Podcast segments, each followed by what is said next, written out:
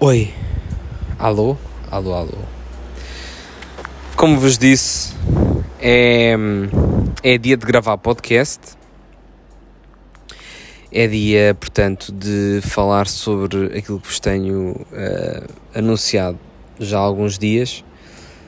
Claro que isto, estando gravado, uh, pode eventualmente parecer descontextualizado, mas estamos a falar de de 19 de agosto de 2022, em que de há uns tempos para cá, planeando as minhas férias naturalmente, que com o destino de Croácia, um, tenho uh, trabalhado para alimentar mais um podcast do What a Wonderful Game. Este episódio destinado à queridíssima Croácia, terra de Dalmácia, esta belíssima terra com com tanta costa como tanto hum, coisa boa para se ver e para conhecer. E por isso estou aqui a gravar-vos, como vos tinha anunciado também nos stories.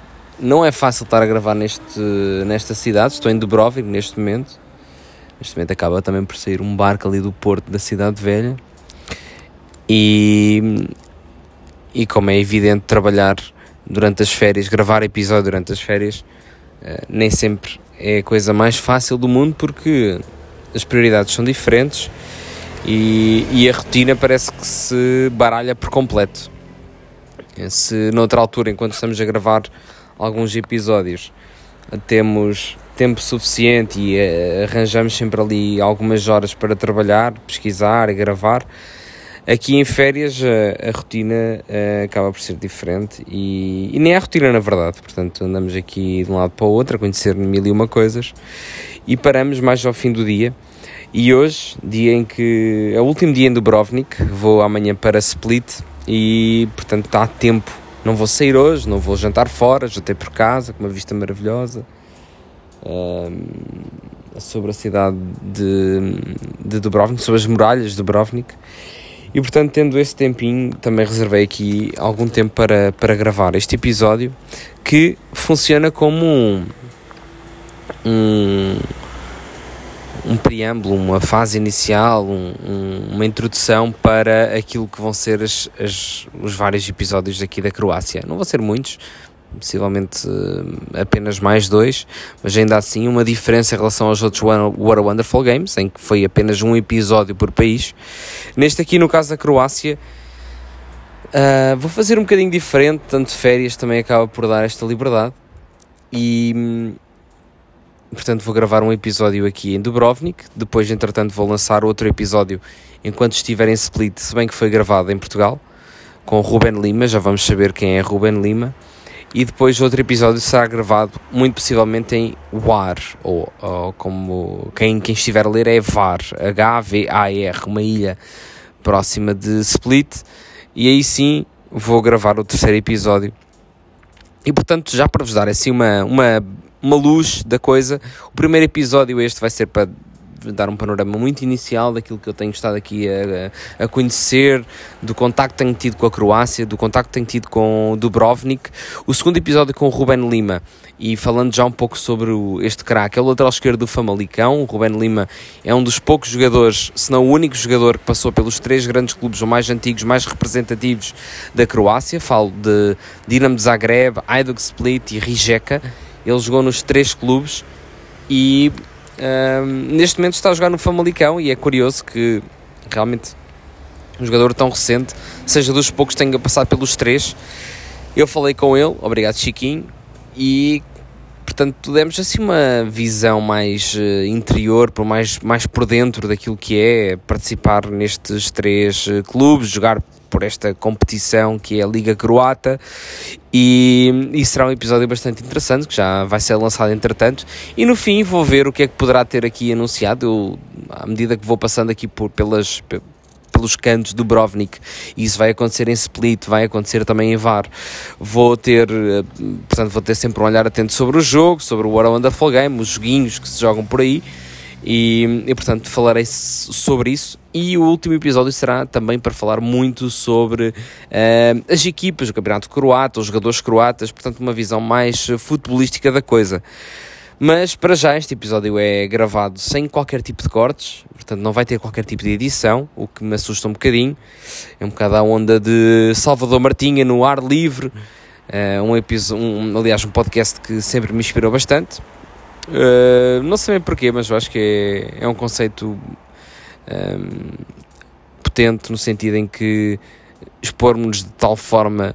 Uh, se por um lado nos deixa ser totalmente livres, por outro também nos deixa totalmente vulneráveis e expostos, mas isso é ser livre também no fundo, e, e portanto esse é o conceito do ar livre, este é o conceito deste episódio, é um pouco uh, explorar esta esta visão mais transparente e mais uh, automática daquilo que, que eu for vivendo por aqui.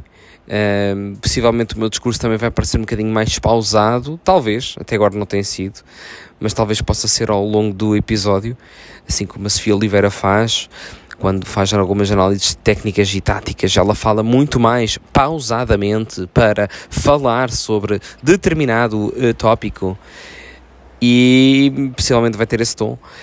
Está a ser gravado do, do meu iPhone, do meu telemóvel, não é iPhone Yeah, e agora, não é iPhone, que é que eu estou a dizer a marca? Do meu telemóvel, do meu celular.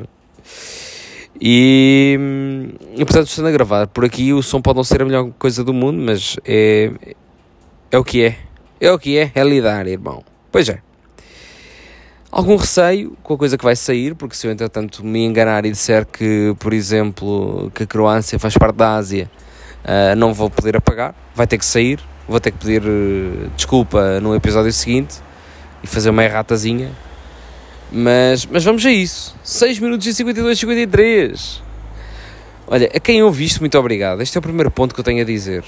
Fico muito feliz que vocês estejam aí desse lado a ouvir este episódio uh, e acompanhar o podcast da caderneta. Tenho, assim, uma grande admiração por quem, por quem ouve isto um, porque não é o core da, da caderneta, mais Instagram, mais imagens, blá blá blá, mas eu, eu, dou muito valor aqui ao podcast porque é uma forma muito interessante de, de interagir com, com a malta, uh, mais pessoal, naturalmente, não é? Mais livre, não é? Como eu disse há pouco. E portanto, pá, um abraço para vocês, gosto muito de vocês, do fundo do meu coração se no início do meu projeto eu dizia que fazia isto para mim e que só queria saber do que, eu, do que eu pensava e do que eu fazia, se tivesse zero visualizações deixava-me feliz na mesma, se houvesse uma pessoa que me lesse eu ficava feliz na mesma. Hoje em dia eu não digo exatamente o mesmo, fico feliz que, que haja muitas pessoas que se identifiquem com o projeto. E portanto quem está desse lado, um abração daqui do Pedro da Caderneta. E, e vamos a isso, podcast What a Wonderful Game, Croácia, e estamos em Dubrovnik, um, com uma vista maravilhosa. Dubrovnik é uma cidade de facto encantadora, pequena, mas em cada canto com muitos encantos e, e, por isso vale a pena a visita. Estou aqui há dois dias e ainda ficaram coisinhas para ver, não muitas, é um facto, mas ficaram naturalmente. Vou sentir saudades dessa cidade porque apesar de pequena tem sempre muita coisa diferente por fazer uh, a nível de, de pequenos detalhes, de pequenas coisas a visitar, tem muita coisa para fazer. Os museus não são gigantes, uh, fui apenas a dois, pá, e não são assim nada por aí além, uma hora de visitas, assim, algumas atrações é à volta disso, uma hora, mas, mas é isso, acho que tem assim pequenos encantos que dá para passar muito tempo. E, e por isso recomendo totalmente a visita aqui a Dubrovnik Dubrovnik que eu começo por falar sobre a contextualização histórica, sobre a Croácia, porque é um ponto, é uma cidade que tem uma história e um passado que conseguimos fazer um paralelismo muito interessante com aquilo que, que é a Croácia e o que tem sido a Croácia desde a sua independência. A Croácia é independente desde 1991. Atenção que todos estes apontamentos que eu esteja aqui a fazer podem ter algum tipo de erros, um ano a mais, um ano a menos. Espero que não me errar, sinceramente, mas pode acontecer, meus amigos, está bem? Pode acontecer. Não sou jornalista e não vos quero induzir em erro, naturalmente, mas Uh, pode ter eventualmente aqui algum tipo de erros. Eu vou tentar fazer o meu o máximo para, para não vos induzir em erro. E se sim, manda mensagem na, na caderneta no Instagram para eu corrigir no próximo episódio. Mas como eu vos estava a dizer, que é de facto um exemplo muito interessante para contextualizar este, este país que é bastante recente, uh, ele que se uh, afastou da Iugoslávia um, portanto, uh, nos anos 90 e que tem construído a sua identidade, apesar de já ter uma identidade bastante complexa, mas nesta pós-Yugoslávia tem tentado construir e reconstruir a sua identidade. A verdade é que a, Croácia uh, é uma, uma região que era uma região autónoma, era uh, portanto era como se fosse uma cidade tipo Uh, tinham várias cidades que eram, que eram autênticos reinos, uh, Dalmácia era um deles, Dubrovnik era um deles, era como uma, uma, capita uma, uma cidade-estado, como a Veneza era, como, como uh, sei lá, como a própria Roma também era uma cidade-estado, portanto Dubrovnik também o era. Um, e portanto, nesse sentido, é uma cidade bastante complexa, antiga, com uma longa história, mas parece que só recentemente é que se está a reconstruir e a tornar-se identitária por si só, enquanto população, enquanto cultura. A nível do Dubrovnik, podemos dizer que uh, aqui há, um, há, há, uns pontos interessantes, uh, muito interessantes para conhecer, uh, muito conhecida também pela e muito associada também a, recentemente a Game of Thrones e a série que, que acabou por fazer aqui um, algumas filmagens, ainda com muito CPI ou CGI no caso, porque há aqui muita coisa que foi adulterada, mas que ainda assim tem algumas referências. Um, e, e, portanto ficou muito associada Parece-me a certa altura que as pessoas não gostam muito dessa associação. Por outro lado, nas ruas, é, as lojas são constantemente uh, referência a Game of Thrones, é tipo loja oficial de Game of Thrones, loja patenteada por Game of Thrones. Podem vir aqui comprar as merdas que são oficiais de Game of Thrones. Uh, mas parece-me que as pessoas em si não acham assim grande piada. Eu, particularmente, acho que atraiu pessoas, é um ponto importante usou a cidade, ainda que. ou baseou-se na cidade para, para a série, portanto, não sei até que ponto é que possa ser negativo, mas. Uh, eles é que vivem aqui, eles é que saberão. E também é uma impressão, não sei necessariamente se eles acham isto assim tão negativo quanto, quanto isso. Mas, portanto, Dubrovnik tem aqui uns pontinhos bastante bacanos. Pá.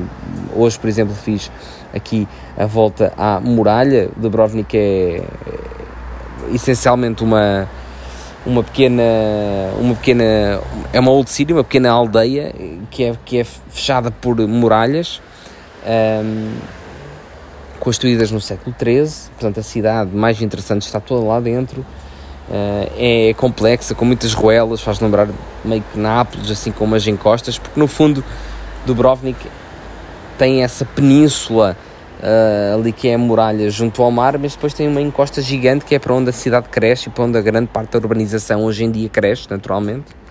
Mas ali é a cidade velha e é ali na cidade velha é o mais interessante conhecer, se bem que ainda há outros pontos. Por exemplo, uh, falamos do clube de, de, de, Dubrovnik e quem quiser conhecer o clube de, de Dubrovnik, um, ah, que é o HNK Gork 1919 Dubrovnik, que são conhecidos como os, os uh, cavalheiros, o campo é bem fora desta zona. Eu, como não estou de carro, é difícil ir para essa zona, portanto eu não vou visitar o estádio. Uh, ainda assim dá para encontrar algumas referências a campinhos, como eu uh, deixei na caderneta, deixei lá alguns campos, um deles desenhado mesmo dentro das muralhas, é assim umas, umas, umas linhas nas paredes, que dá para fazer um campinho com 20, 25 metros de distância entre cada baliza, e depois tem lá umas balizas também colocadas, parece polo aquático, mas estão lá colocadas para jogar futebol. E quando eu fiz o passeio pela muralha, encontrei mais dois campos que eu vou partilhar, entretanto, também na caderneta. São bastante conhecidos, usam-se bastante como referência de futebol pelo mundo e tudo mais. E de facto era um campo de jesuítas, Há lá um campo muito interessante com uma vista brutal, porque apanha a muralha, depois apanhou os vários telhados da, da, da, da, cidade, da Old City, e também o mar, portanto é uma vista fantástica realmente. Não consegui jogar lá porque era, era preciso subir muito.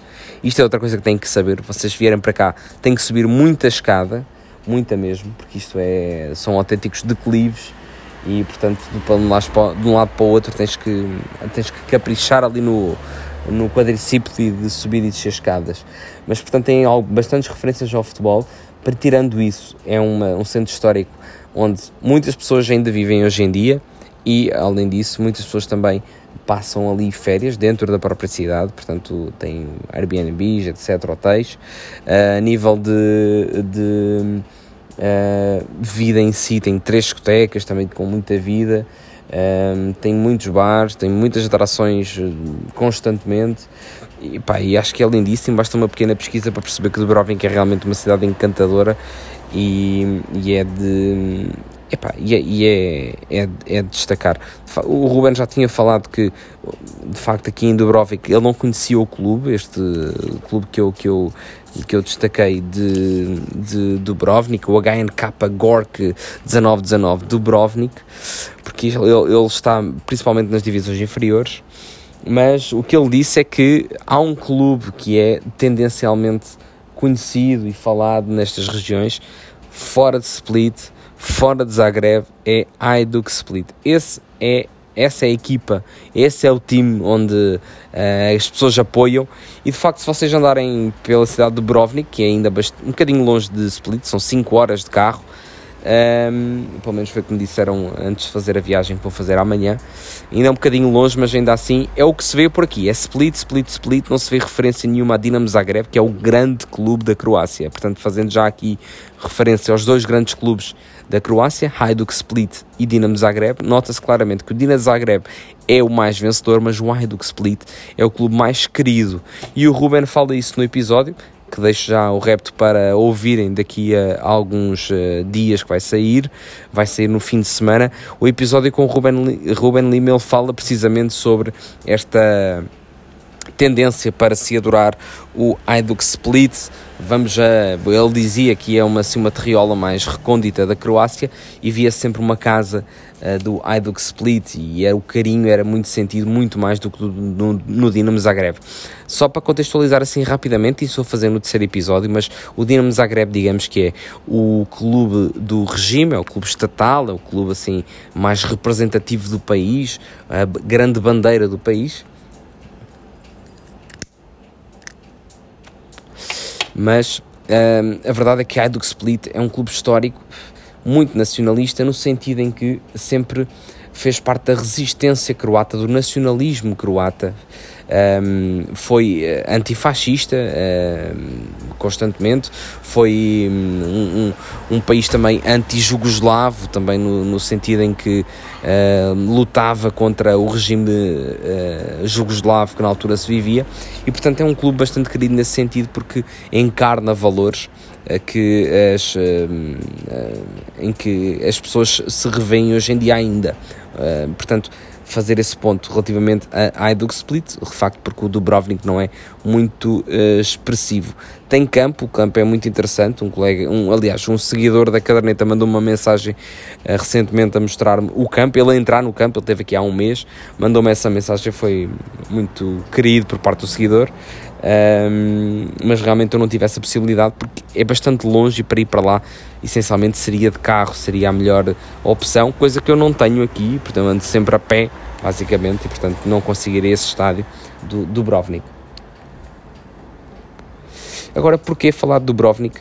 Porquê falar sobre este, esta cidade para já e fazer este paralelismo com a cidade, com o país eh, da Croácia? A verdade é que um, a Croácia é, é, um país aqui que sempre esteve uh, ligado à Jugoslávia, a Jugoslávia que entretanto com a morte de Tito, que era o grande um, orquestrador da Jugoslávia, da nova Jugoslávia, a Jugoslávia na verdade significa Jugo, que é juntos, e Slavo, que é o país uh, eslavo aqui desta região, e portanto o intuito da Jugoslávia era unir estes países, Croácia, Bósnia, eu estou a gravar na minha varanda, e, portanto com, estes, com estas visitas destas motas acaba por haver esta, este, estes barulhos, mas no fundo o que eu vos queria dizer era que a Jugoslávia, portanto, era esse intuito de unir vários povos de, aqui eslavos um, e, e, portanto, a, a Croácia, a certa altura, com a morte de, de Tito, Tito que era o imperador,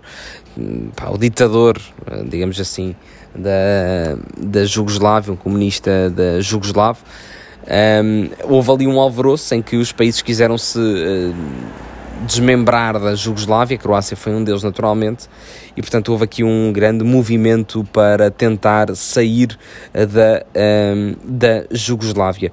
E uh, nesse, nesse intuito, a partir dos anos 80 até aos anos 90, início dos anos 90, houve grandes movimentos libertários uh, na procura de tentar que a Croácia fosse um país uh, independente. Um, há um episódio bastante interessante, uh, recentemente com, uma, com, com um guia que nos fez a viagem, que eu até partilhei na caderneta, que ele é muito parecido com Frederico Varandas, um gajo impecável, Vradej. Ele foi um gajo que fez uma visita guiada pelas ruas de Dubrovnik e muito esclarecedor. E a certa altura, um americano ele conta o episódio sobre uh, Dubrovnik, sobre a relação com a Sérvia. E, e um americano pergunta-lhe se os sérvios e os uh, croatas alguma vez poderiam ser amigos. E ele diz que não. Essa é a primeira resposta, mas depois, passado uns segundos, ele diz não, não, não, não. E depois sai um never. E achei aquilo bastante curioso, porque é quase impossível os sérvios serem amigos dos, dos croatas, a não ser que alguma, algum acontecimento dramático aconteça mas realmente são muitos abusos, muitas agressões, muitas violências geradas aqui famílias eh, atrás de famílias que fazem com que os croatas não sintam confiança na, nos sérvios. E esse tipo de nacionalismo, esse tipo de quesílias é visível ainda hoje em dia no futebol, é visível ainda hoje em dia nas ruas da Croácia. E como é esse exemplo do Vradej que foi bastante claro sobre a sua postura. E portanto acaba por ser uh, evidente que esta uh, saída da Jugoslávia não, se, não foi pacífica para a Croácia. Não foi pacífica e há um momento no futebol, e aqui fazendo o paralelismo para a bola, porque não é, acaba por este What a Wonderful Game não ser apenas um episódio sobre a contextualização histórica da Croácia, que ainda é muito básica que seja, mas uh, acaba por dar uma, uma visão daquilo que a Croácia foi e pretende ser. A verdade é que houve um episódio bastante interessante na, em 13 de maio de 1990, num jogo entre o Dinamo de Zagreb e o Red Star de Belgrado, portanto contra a equipa de Partizan, contra uma equipa de, de, de Partizan de Belgrado, de Partizan, perdão, de Belgrado, assim é que é. Lá está, o erro que eu, vos, que eu vos tinha dito no início do episódio que poderia acontecer, aconteceu. Como é óbvio, não é de Partizan, é de Belgrado. O que aconteceu foi que houve um jogo em Zagreb com muita tensão, um, porque um, numa altura em que tinham sido feitas uh, algumas eleições, eh, tinham sido feitas eleições, uh, ouvida a vontade do povo croata em saber se queria realmente sair da Jugoslávia, e o povo croata disse perentoriamente que queria sim sair da Jugoslávia. E portanto estavam ali um momento tenso entre os sérvios que queriam que a Croácia não saísse Uh, e a Croácia a dizer que sim, somos separatistas, que somos independentes e queremos sair deste, deste Estado jugoslavo. E portanto, nesse momento houve um jogo, e como é evidente no futebol, acaba sempre por ser uma, um, um escape para estes momentos de tensão, e foi o que aconteceu neste jogo. Um, era um autêntico movimento, um autêntico jogo que, pá, muito possivelmente toda a gente preveria que havia, haveria violência, haveria confusão. Por um lado, as, as, as pessoas de, da Croácia tensas por, por quererem reivindicar a sua independência, por outro lado, os defensores da Jugoslávia a tentarem manter. E a verdade é que o jogo aconteceu em Zagreb, mas as polícias eram do Estado e, portanto, uh, estavam mais do lado dos sérvios do que propriamente do lado uh, dos croatas. E acontece que rapidamente o jogo se tornou numa batalha campal, em que houve uma invasão de campo, e há aqui um elemento, um cromo uh, distinto, um cromo importante. Falamos de uh, Zvonimir Boban, vocês certamente conhecem este craque do AC Milan, que tanto fez pelo AC Milan, mas que é croata, e que a certa altura, no momento da invasão, quando percebe que as polícias estão fundamentalmente a incidir sobre a claque croata e a deixar a claque sérvia abusar um pouco da, da sua violência, acaba por dar um pontapé num polícia. E este ato, apesar de parecer apenas simbólico, acaba por ser também declaradamente muito importante para os movimentos que se vêm a seguir. E, e este pontapé de Boban é realmente um pontapé que acaba por eh, destilar aquela vontade que os croatas tinham de reivindicar a sua independência. E isso uh, acontece, Boban dá um pontapé num polícia, uh, ele a certa altura até pergunta onde é que estão os polícias, onde é que estão os polícias, uh, porque realmente os polícias parecia que não existiam para lá dos croatas. Dá-se uma autêntica vendaval do liganismo, de batalha campal, é um jogo marcante para a história croata e para a história sérvia. É também um pontapé inicial para os restantes jogos entre as duas seleções e entre equipas das duas, dos dois países. Uh, que, que, que, fica manchado, é sempre um jogo muito marcado por cartões vermelhos. Nós depois vamos ver isso no terceiro episódio, mas, por, por violência e tudo mais. Mas este jogo acaba por ser o primeiro que dá esse sinal.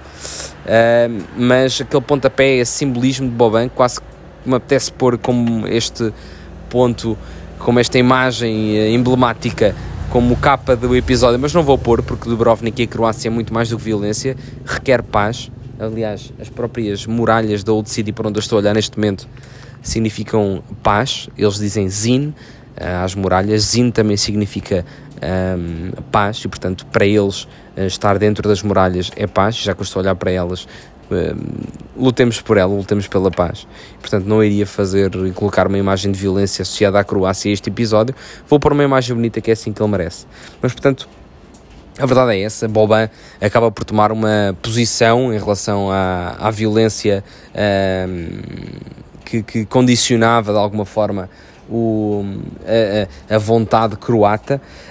Um, e, e, portanto é este episódio que acaba por marcar de alguma forma aqui a história do futebol uh, croata, um pontapé uh, inicial para, para, para aquilo que, que, poderia ser e que viria a ser os uh, restantes momentos e, e movimentos uh, croatas e, e, e sérvios.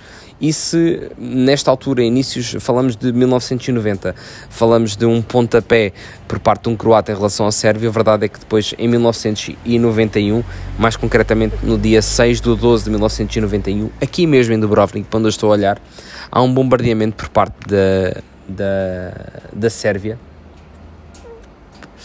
Há um bloqueio, um cerco à cidade velha de Dubrovnik, que é património um, da Unesco há, desde os anos 70, se não estou em erro, e há um ataque veroz, uh, mais do que veroz, é quase desumano, aliás, é desumano, uh, à cidade de Dubrovnik, em que ataca pelo mar, ataca por cima também pela encosta, ataca por todas, é aéreo também, é um ataque aéreo, portanto por todos os lados as pessoas de Dubrovnik não tinham para onde fugir e são ataques com mísseis, com bombardeios, deixa a cidade uh, totalmente destruída. Os custos são uh, a nível de bilhões de dólares, uh, os, os concretos e depois os estimados também andam à volta de bilhões. Portanto, é um valor inestimável para uma cidade e para um país que se está a reerguer e a formar-se. Falamos de 1991 mas a verdade é que este cerco dá-se e este cerco é bastante traumatizante para estas pessoas. Se neste momento estamos a viver uma guerra entre a Ucrânia e a Rússia e, e ainda estamos a medir os danos e os estragos, este é um belo exemplo, não foi assim tanto tempo, falamos há 31 anos, uh, quase, e aliás, sim, há 31 anos quase, vai fazer agora no final do ano. E, e não foi assim há tanto tempo, foi há um piscar de olhos na, na, na história da, da humanidade e destruiu imenso. É, uma, é algo que, que aqui em Dubrovnik é bastante lembrado, em vários recantos, nos vários museus que eles têm, mesmo que não seja para falar concretamente sobre Uh, os museus que não sejam para falar concretamente sobre aquele tópico, há sempre uma pequena referência, ou há sempre uma referência às imagens, ao que aconteceu em 1991. Foi um ataque que deixou valentes marcas. Falei há pouco sobre o Varadei, o tal Frederico Varandas, que fez uh, a visita guiada. Ele refere que aquilo foi bastante traumático. A mãe dele fugiu não sei quantos quilómetros para fora do Dubrovnik, teve essa oportunidade, fugiu com ele, que ele era criança. O pai foi para uma muralha aqui em cima, que fica no topo do, do da colina de Dubrovnik, para defender uh, a incursão que vinha dos montes de Dubrovnik. Um, o pai dele foi para lá guerrilhar. Era uma, um forte construído por Napoleão Bonaparte uh, e que eventualmente deu certo. Uh, morreram imensas pessoas e deu certo no sentido em que conseguiram proteger ainda mais uh, a cidade de Dubrovnik. E, e portanto há aqui este, este, este semblante, esta, esta história que marca bastante a cidade, marca bastante as pessoas. E eventualmente eu começo-me a pensar, olho, olho para as pessoas e encaro, lido com as pessoas à medida que vou estando por aqui e parece que eles eventualmente são frios e que são um pouco reticentes, que não dão muita confiança, às vezes parecem brutos, mas eu questiono-me em quem é que eles podem confiar, se nem nos, nos seus parceiros durante anos, que foram, como foram a Iugoslávia, e depois não puderam confiar neles, aliás foram atraiçoados uh, pelas costas, pelas costas por todo lado, não é? no caso, literalmente pelo ar, pelas costas, pela frente, realmente é difícil confiar no outro e, portanto, compreende-se de melhor forma quando se olha para a história e às vezes a postura cultural destas, destes países compreende-se de alguma forma através destes pequenos episódios, destes pequenos grandes episódios como foram este, este bombardeamento de Dubrovnik em 1991. E, portanto, percorrendo as ruas de Dubrovnik percebemos, e há marcas disso, há marcas de,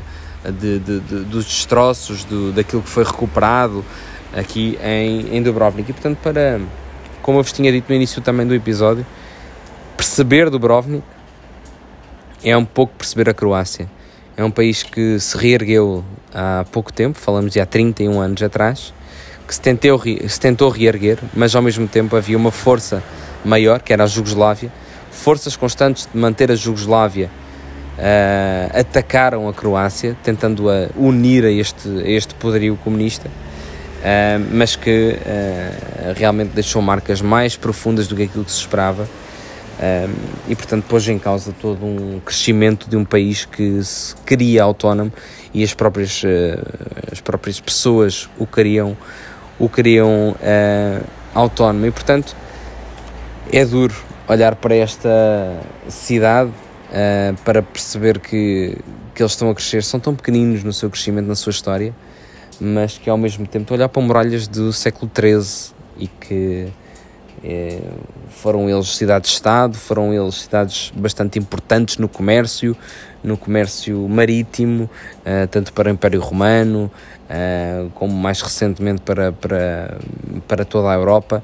Um, e, e, ainda assim têm que estar subjugados a um imperialismo uh, que se pretende, ou comunista ou capitalista, ou seja o que for, mas que padece de, de, de violência, não é? E, e, portanto, não merecedor de todo. É esta a história da Croácia, é esta a história de Dubrovnik. Um, esta é apenas uma contextualização sobre aquilo que uh, a Croácia foi, daquilo que a Croácia pretende ser. Se a Croácia foi parte da Jugoslávia, sofreu com isso, pretende ser um país autónomo, crescente, e isso também faz com que forças nacionalistas se comecem a erguer.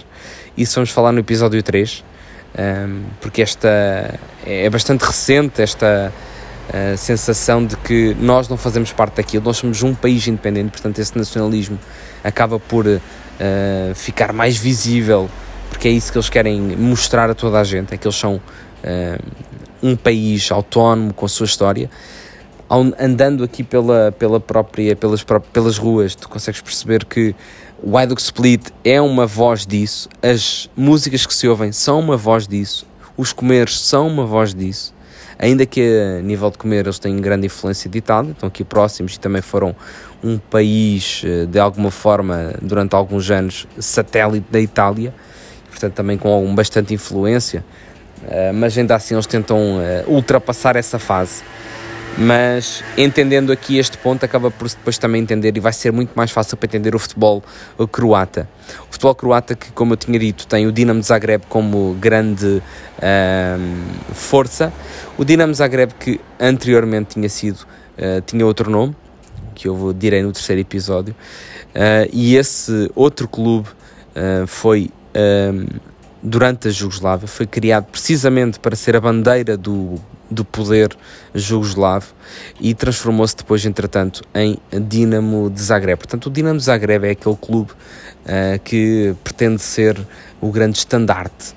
Uh, ainda que o Hajduk Split uh, foi oferecido por Tito para ter a casa em Belgrado.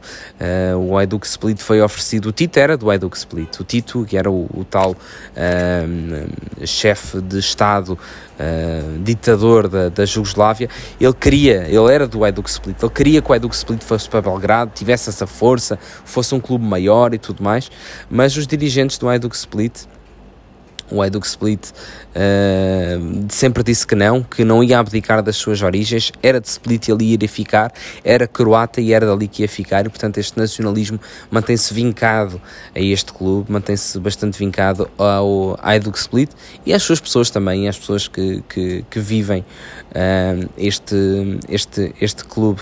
Uh, o Hajduk Split que foi formado, foi criado por marinheiros, foi um clube, aliás, foram estudantes austríacos, depois vieram para cá, mas depois foi disseminado por marinheiros uh, croatas e, portanto, acaba por ter aqui esta grande ligação também a agentes uh, da Croácia.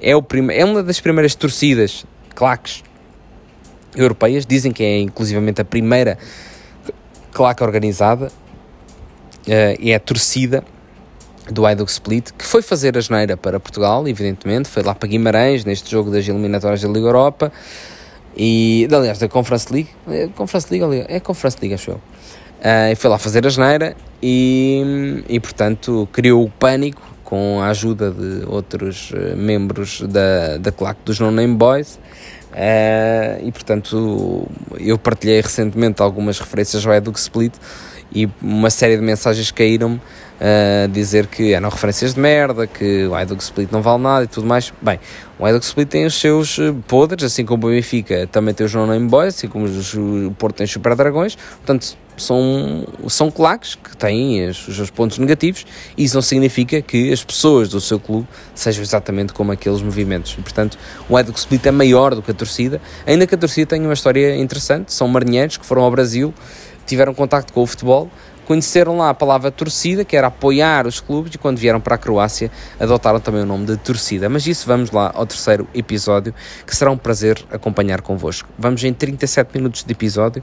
Eu estou aqui na minha varanda de, de casa, olhar para Dubrovnik, já com saudades, amanhã vou para Split, mas é o episódio que uh, tenho todo o prazer em gravar-vos uh, no meio das minhas férias mas com muito carinho para vocês. Espero que tenha sido uma contextualização rápida, mas uh, simples também sobre aquilo que tem sido a Croácia, daquilo que virá a ser a Croácia, daquilo que poderá vir a ser a Croácia, um, porque é sem sombra de dúvidas um país encantador, com tanto para oferecer. E com um futebol que, ainda que não seja assim tão charmoso, tão chamativo quanto outros campeonatos, tem uma história a contar. E, portanto, o What a Wonderful Game está aqui para isso. Vamos a isso.